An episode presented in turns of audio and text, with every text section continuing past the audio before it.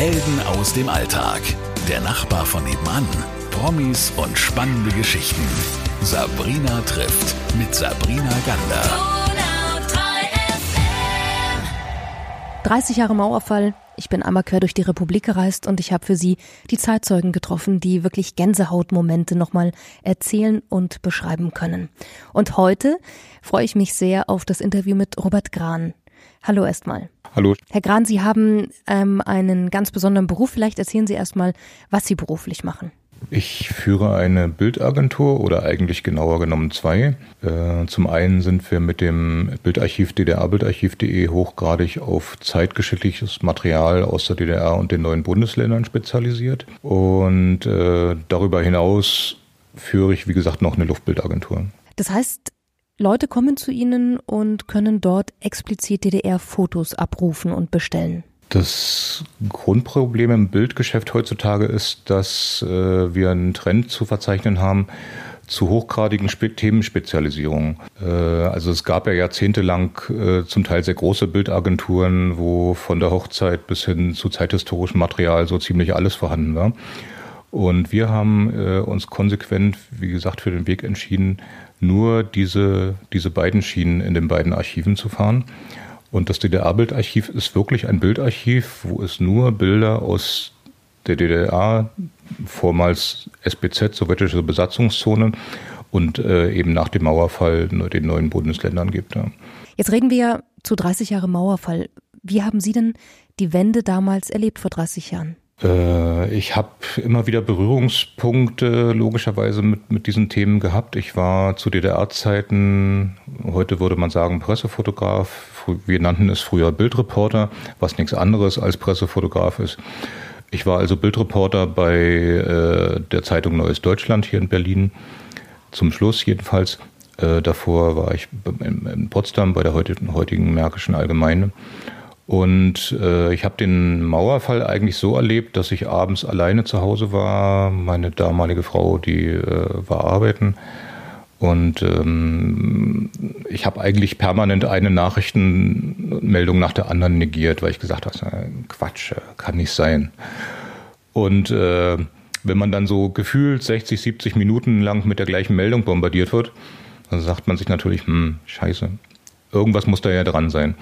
Und da man ja als Journalist doch so ein bisschen Jagdinstinkt besitzt, habe ich meine Fotoausrüstung äh, zusammengepackt und bin mit der Straßenbahn äh, zum äh, Grenz damaligen Grenzübergang in Berlinstraße gefahren. Der wurde gerade aufgemacht. Und äh, so habe ich also Bilder gemacht, äh, die heute zum Teil noch in diversen Zeitungen bundesweit äh, gedruckt werden. Und bin dann im Rahmen dieses, dieses geöffneten Grenzübergangs auch nach Westberlin gegangen, habe das Brandenburger Tor äh, von der anderen Seite gesehen, wo der, wo der, wo der Panzerwall ja schon von Menschen erobert war, die auf dem äh, Mauerstreifen dort tanzten und, und äh, einige hatten schon irgendwelche Werkzeuge mitgebracht und haben sich Souvenirs abgeschraubt oder abgehämmert.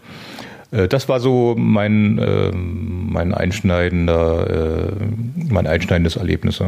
Das haben Sie vorhin erzählt, Sie haben die Nachrichtensendungen gehört und sich immer gedacht, das kann nicht sein, die Grenze kann nicht geöffnet werden, sind dann aber doch dorthin zur Invalidinstraße. Wie war das denn dort für Sie? Was haben Sie gesehen und erlebt? Wir haben ja eine relativ schwierige Zeit vor 1989 in der DDR gehabt. Äh, durch den Beruf des Journalisten ist man natürlich viel in Betrieben äh, republikweit, äh, damals in der DDR, umhergekommen, hat überall gesehen, wo Dinge am Dampfen waren. Wir haben auch beim Neuen Deutschland wieder besseren Wissens eine Wahrheit dargestellt, die völlig eigentlich durch den Alltag negiert wurde. Also wir sind als Journalisten in der DDR ja damals eigentlich ständig mit einer Schere im Kopf rumgelaufen. Wir wussten, über bestimmte Dinge schreibt man nicht oder berichtet man nicht, äh, weil sie halt kritisch sind. Ähm, und das, das, das haben, wenn sie in Betriebe gekommen sind zu DDR-Zeiten, haben sie das auch gespürt. Das, das hat man ihnen auch entgegengebracht. Naja, ihr schreibt ja eh nur, was ihr wollt. Und äh, das, das war schon ein Problem. Und 89 war eigentlich ein Jahr, wo jeder wusste, es kann nicht lange gut gehen. Also es lag schon so ein Krisseln in der Luft und äh, durch die Ereignisse in Ungarn natürlich beflügelt, war eigentlich klar, dass die Sache früher oder später dem Ende entgegen muss, gehen, gehen musste. Aber das ist natürlich in dieser Form äh, durch ein, ob nun gewollt oder ungewollt, äh, versehentliches Verlesen eines Zettels ausgelöst wurde, das, das, das war für uns äh, eigentlich nicht, nicht äh, rationell nachvollziehbar. Und dementsprechend waren ja auch viele in dieser Zeit wie gelähmt, weil sie überhaupt nicht wussten, was ihnen geschah. Und für uns kam ja dann auch relativ schnell die, die Zeit des Umstellens, äh, weil man sich natürlich dann auch nach anderen Prämissen ausrichten musste, beruflich wie auch familiär und so. Hatten Sie es dann als Pressefotograf leichter, als zum Beispiel Redakteure es damals hatten, um weiterzumachen? Auf jeden Fall, auf jeden Fall. Wir haben ja nicht, äh, als Fotograf hast du ja nicht die direkte Federführung von inhaltlichen Aussagen. Du lieferst ja eine, eine, eine Illustration zum Text oder zum Fernsehbeitrag oder was auch immer. Und äh, insofern hast du natürlich als Fotograf immer auch Gestaltungsmöglichkeiten gehabt, konntest dort auch bestimmte Sachen darstellen, die man vielleicht im Wort nicht darstellen oder erwähnen konnte. Äh, wir haben als Pressefotografen eigentlich da doch äh, größere Freiräume gehabt wie die schreibende Zunft. Äh, nichtsdestotrotz haben wir natürlich auch äh, dann Strukturen gehabt, wo gesagt wurde, die Bilder lass mal schnell verschwinden, sowas wollen wir hier nicht. Aber wie gesagt, ab 89 äh, hat sich das schlagartig geändert. Wir haben eigentlich äh, von 1989 bis, äh, ich habe mich ja dann relativ schnell selbstständig gemacht, die, die, ersten Jahre in der Wende waren eigentlich die kreativsten und, und äh, auch schönsten im, im journalistischen Schaffensprozess. Äh, man hat sich eigentlich wirklich, äh, was, was vorher nicht so gang und gäbe war in der DDR, man hat sich Themen selber äh, aussuchen können, hat selber mit den Leuten einfach mal auch sprechen können und hat auch wirklich sachlich kritisch, lösungsbezogen journalistische Inhalte produzieren und anbieten können, die dann auch gedruckt wurden. Ne? Wie sind Sie eigentlich Fotograf geworden? Wie kam das denn eigentlich? Ich wollte eigentlich immer, ähm, eigentlich wollte ich fliegen. Das, was ich heute auch mache. Und das hat dann nicht geklappt in der DDR, weil in der DDR relativ hohe Auswahlkriterien äh, an der Tagesordnung waren für fliegendes Personal, ob nun bei der Armee oder bei der Interflug. Ich habe dann mal Flugzeugmechaniker bei der Interflug gelernt äh, und habe mich dann später entscheiden müssen und habe dann gesagt, okay, gehst in die journalistische Richtung äh, und dann habe ich als Volontär bei der Märkischen Allgemeinen was ein Novum war, äh, zweimal in der Woche eine Dreiviertelseite selber layouten und gestalten dürfen mit eigenen Beiträgen. Und äh, habe, wie gesagt, auch Fotos gemacht. Und irgendwann kam ich dann an den Punkt, wo ich sagte, äh, jetzt musst du dich entscheiden, entweder Wort oder Bild. Beides auf Dauer schaffst du qualitativ nicht. Ich muss natürlich auch zugeben, dass das Geldverdienen als Fotograf damals wesentlich einfacher war als das Geldverdienen als äh, Vertreter der schreibenden Zunft. Und so habe ich mich dann konsequent für die Fotografierichtung entschieden und habe dann auch schon zu DDR-Zeiten mit Luftbildfotografie angefangen, äh, was mir ja auch aufgrund der äh, Beschäftigung bei Neuen Deutschland auch möglich war. Das war schon so ein bisschen privilegiert. Und das ist eine Sache, in der ich heute noch aktiv bin. War das dann durch die Wende auch gleich klar bei Ihnen, dass Sie sagen, den Flugschein mache ich jetzt gleich auch noch?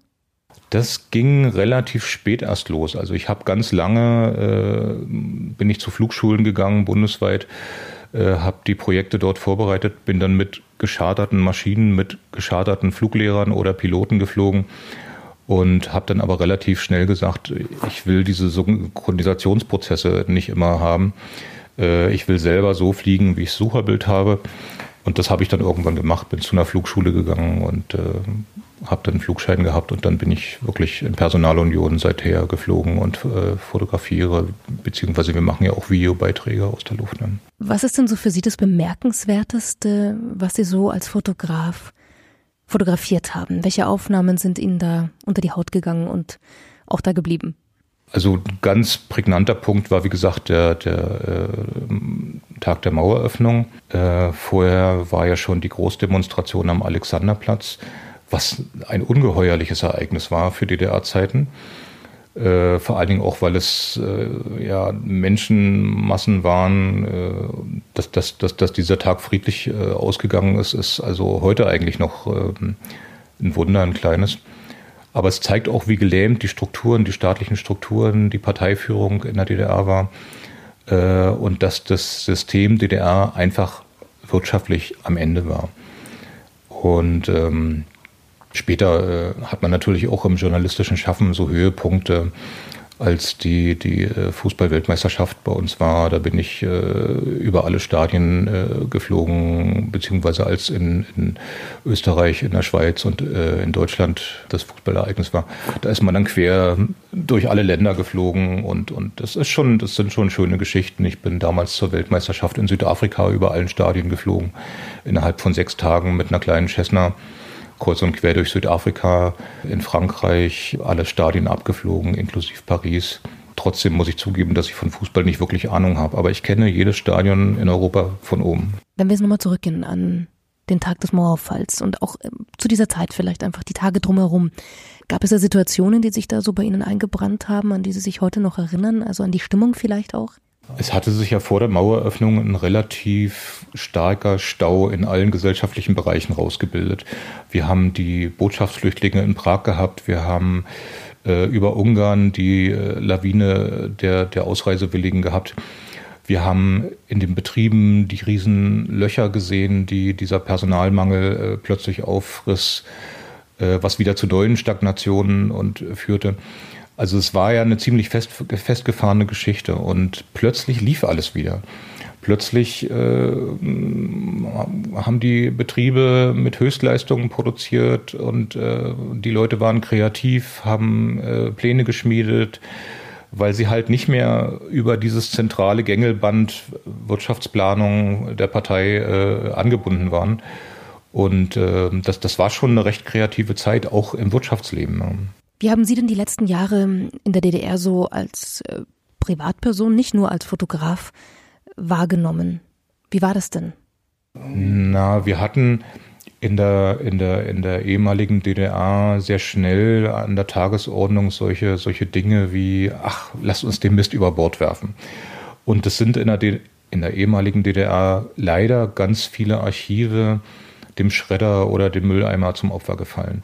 Also äh, ich bin dann natürlich auch einer der ersten gewesen, die beim Neuen Deutschland entlassen wurden, äh, weil ich auch der Letzte war, der gekommen ist. Insofern alles in Ordnung. Und irgendwann äh, hatte ich dann trotzdem natürlich den Draht zur Redaktion und habe ab und zu als Freelancer was gemacht.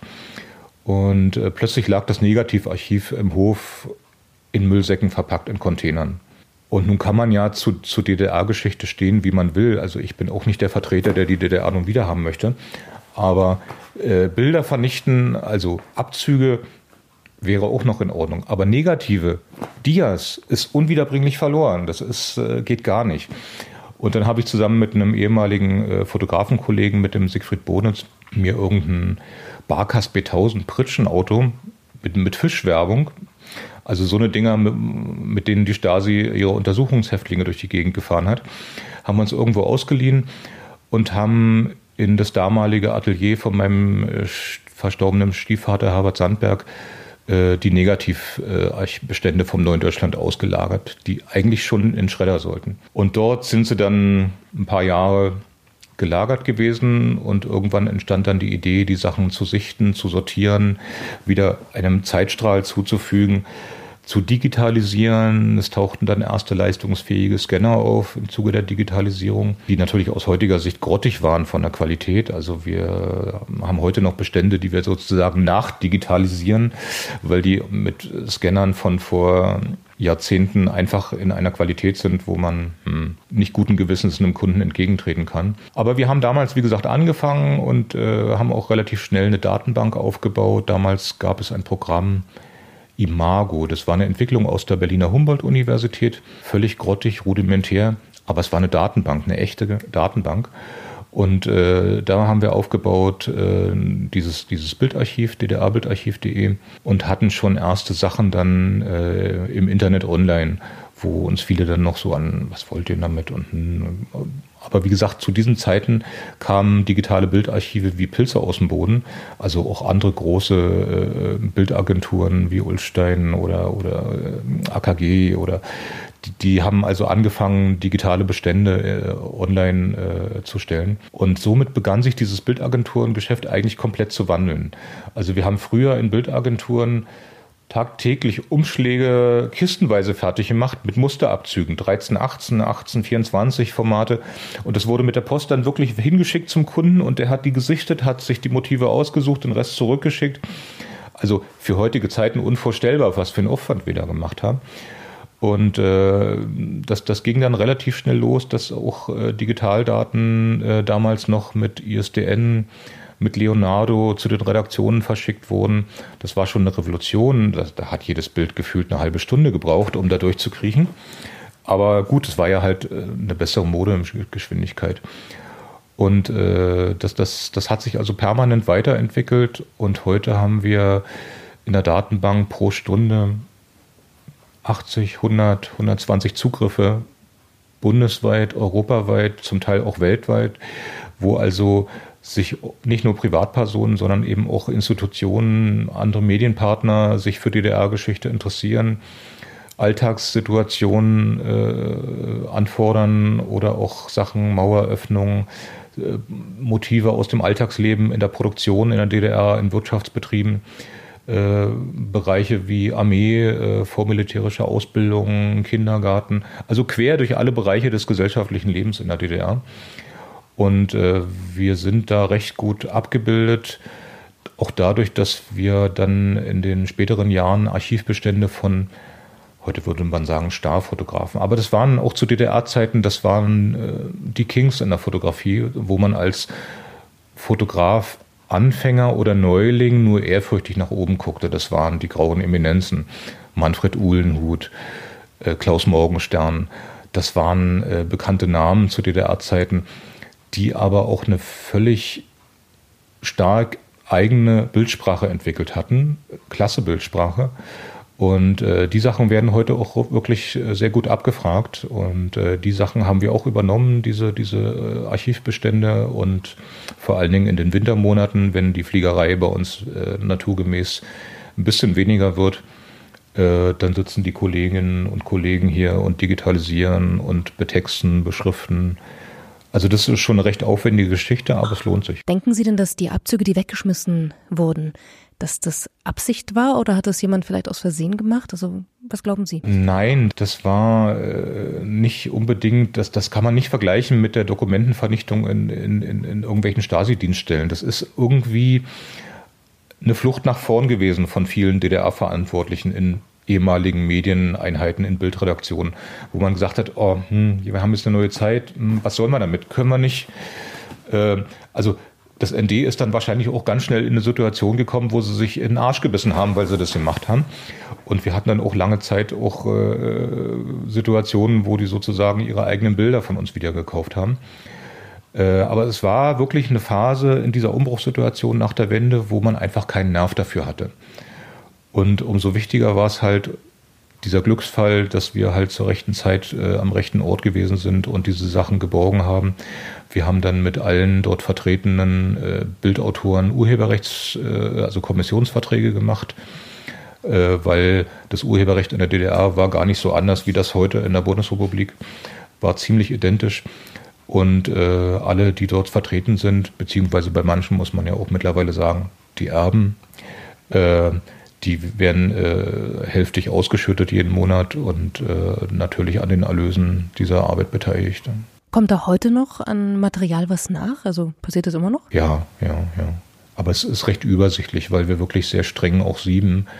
Also wir wollen nicht jeden, jeden jedes Alltagsgeknipse von irgendwelchen Amateuren haben. Wir wollen schon Material haben, wo ein bisschen eine Bildsprache erkennbar ist. Das hat nichts mit Kunst zu tun, aber ich sag mal, ein Pressefoto, egal ob es nun aus der DDR ist oder aus der heutigen Zeit, sollte schon eine qualitativ hochwertige Bildsprache haben. Den Anspruch haben wir einfach. Jetzt haben Sie mir im Vorfeld, also im Vorgespräch erzählt, ähm, dass das auch passierte, dass Sie Fotos in der Hand hatten, wo Sie hinten drauf geschaut haben, da stand was drauf und Sie sich gedacht haben, nee, das kann jetzt irgendwie nicht ganz so stimmen.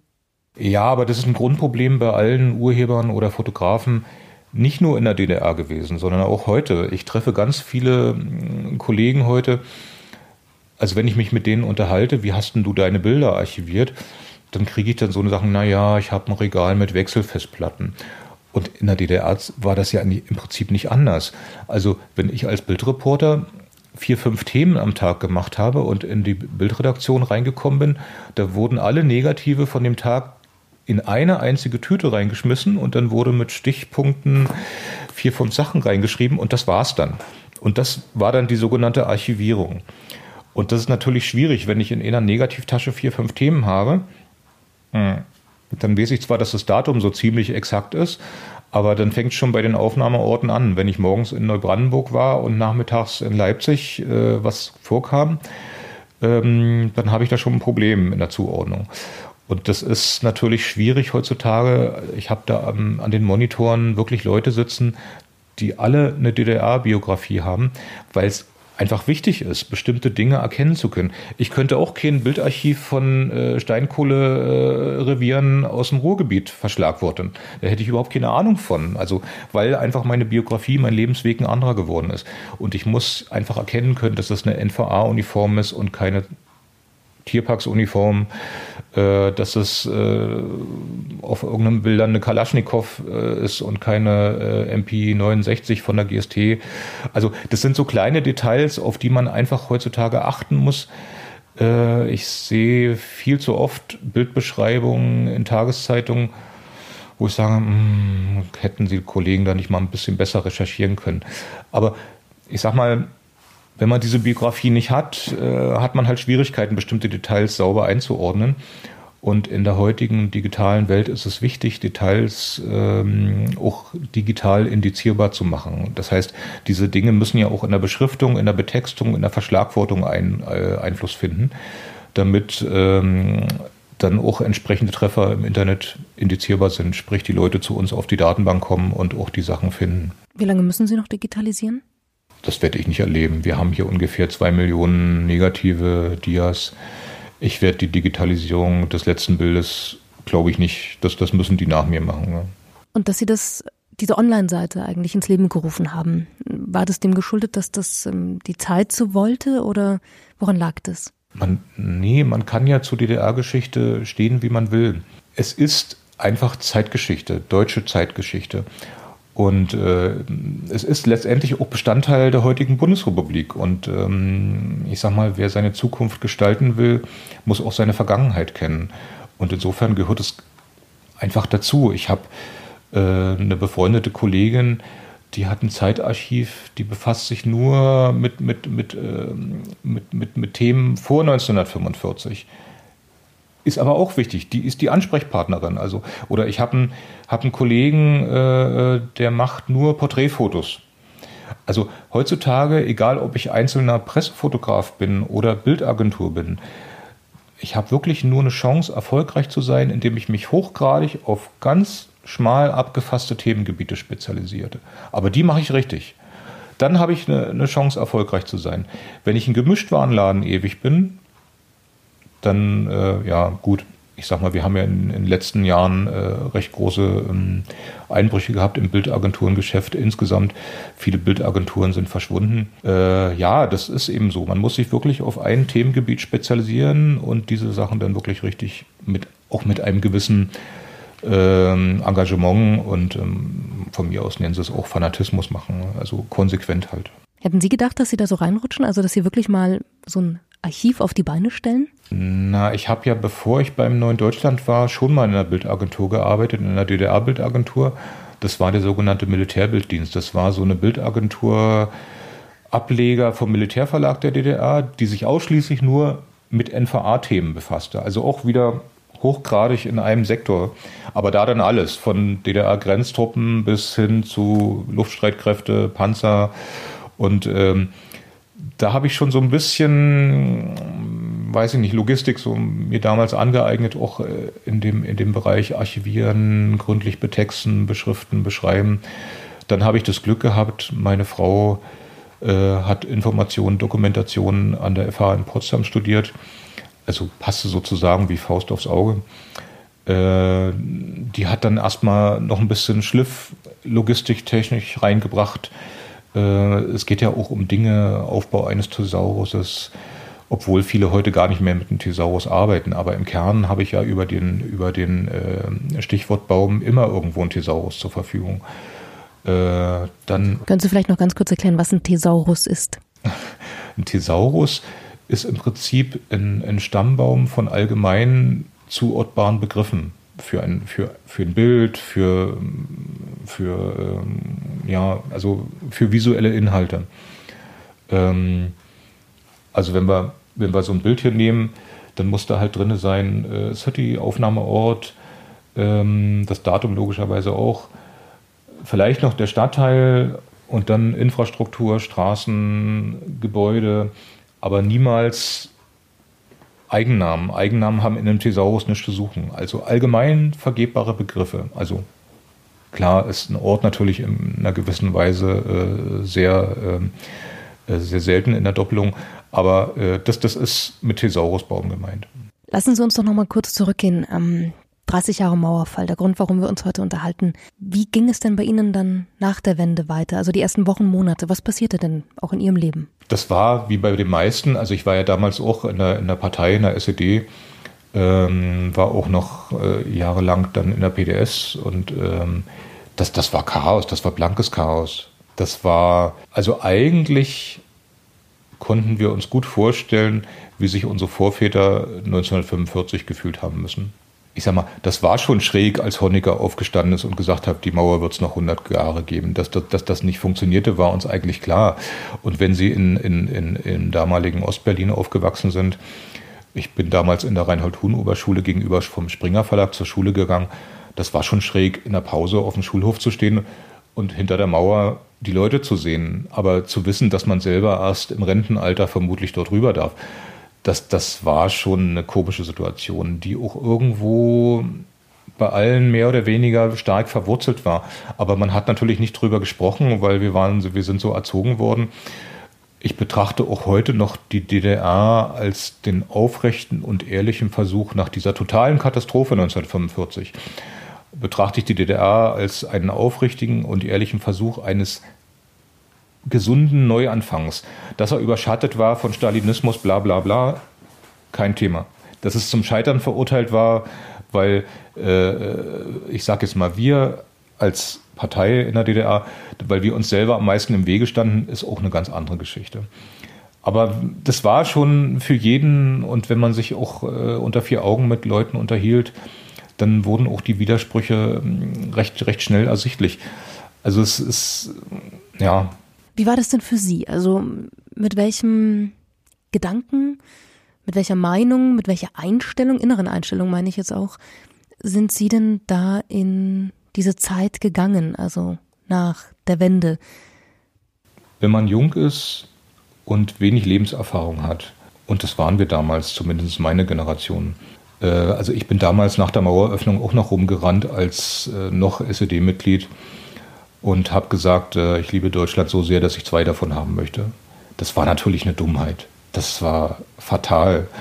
Und natürlich haben uns auch damals vielen Vogel gezeigt, ihr unverbesserlichen äh, roten Socken oder was auch immer.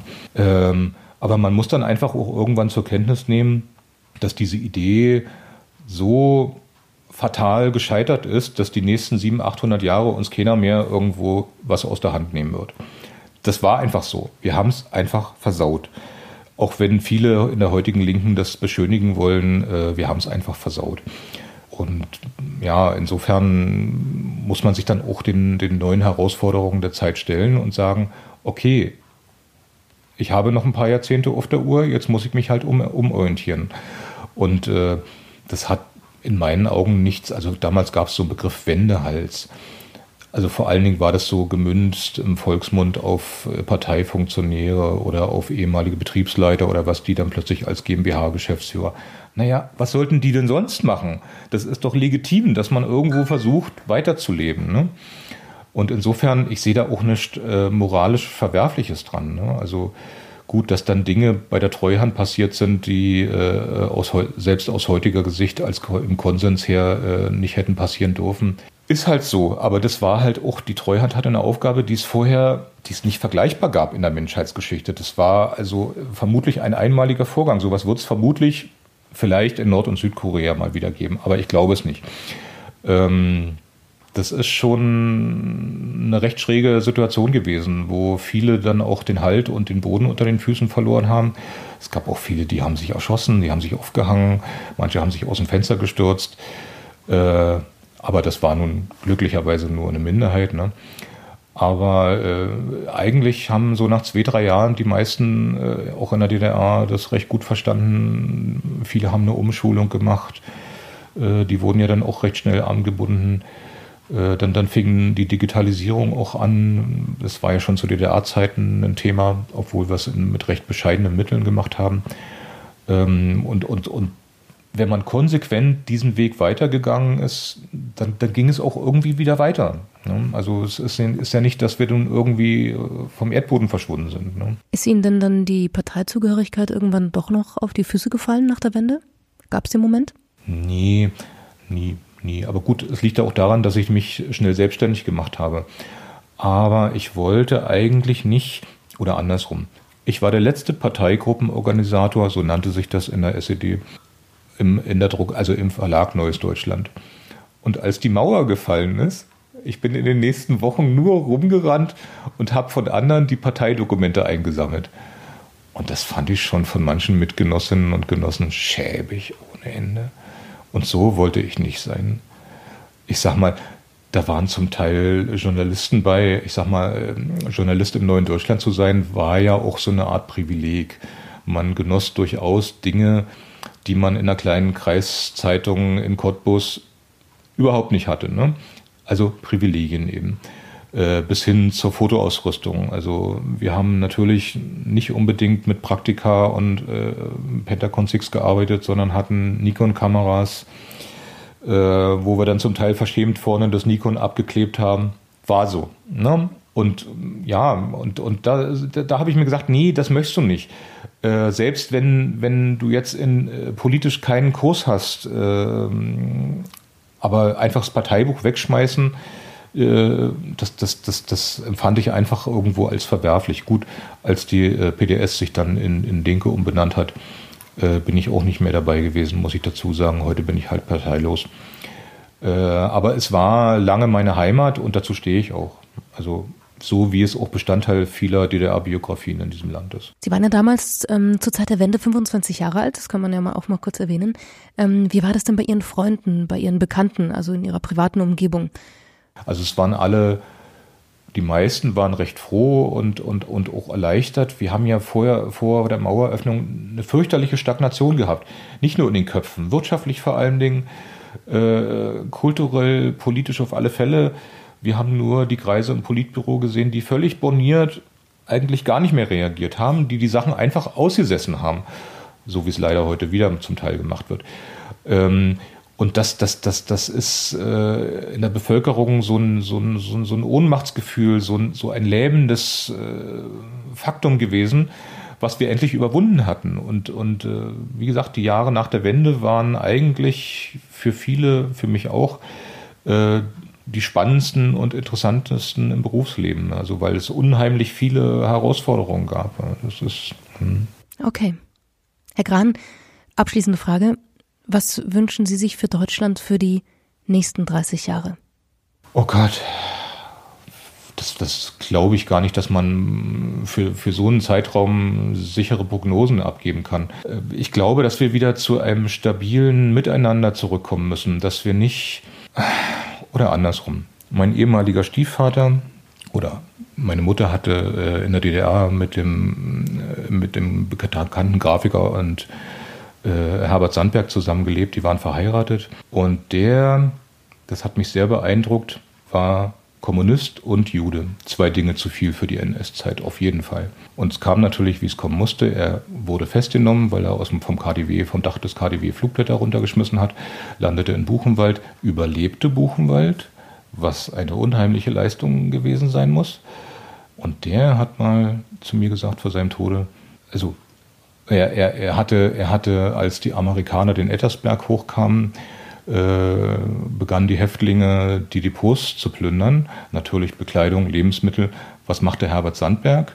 Der ging in die Lagerbibliothek und klaute sich Bücher dort. Unter anderem eine ledergebundene äh, Ausgabe von Hitler, Mein Kampf. Und dann habe ich ihn gefragt, was willst du damit? Warum? Und er sagte, ich wollte wissen, wieso etwas passieren konnte. Und das hat mich wirklich tief beeindruckt, wie, wie so ein Mensch, der sowas überlebt hatte. Alle anderen haben nur ans Fressen gedacht und an Klamotten, was ja verständlich ist. Die haben nichts auf dem Leib gehabt. Ne? Und der Mensch geht in die Bibliothek und, und, und holt sich Sachen äh, aus der Bibliothek. Das, das hat mich tief beeindruckt. Und ähm, insofern glaube ich schon, dass wir äh, in diesem Land wieder zu einem Miteinander äh, und nicht gegeneinander finden müssen. Äh, das, das kritische Hinterfragen eigener Standpunkte ist ja eigentlich was Gesundes und das vermisse ich heutzutage so ein bisschen. Diesen, diesen äh, Dialog, diesen Austausch zwischen Parteien, das ist was, was uns, glaube ich, äh, mittlerweile so ein bisschen abhanden gekommen ist. Ich weiß es nicht, ob es Dekadenzerscheinungen einer konsumsatten Gesellschaft sind. Ich weiß auch nicht, wann dieser Prozess angefangen hat. Es ist nur eine Sache, die ich so ein bisschen in unserem Deutschland vermisse. Helden aus dem Alltag. Der Nachbar von nebenan. Promis und spannende Geschichten. Sabrina trifft mit Sabrina Gander.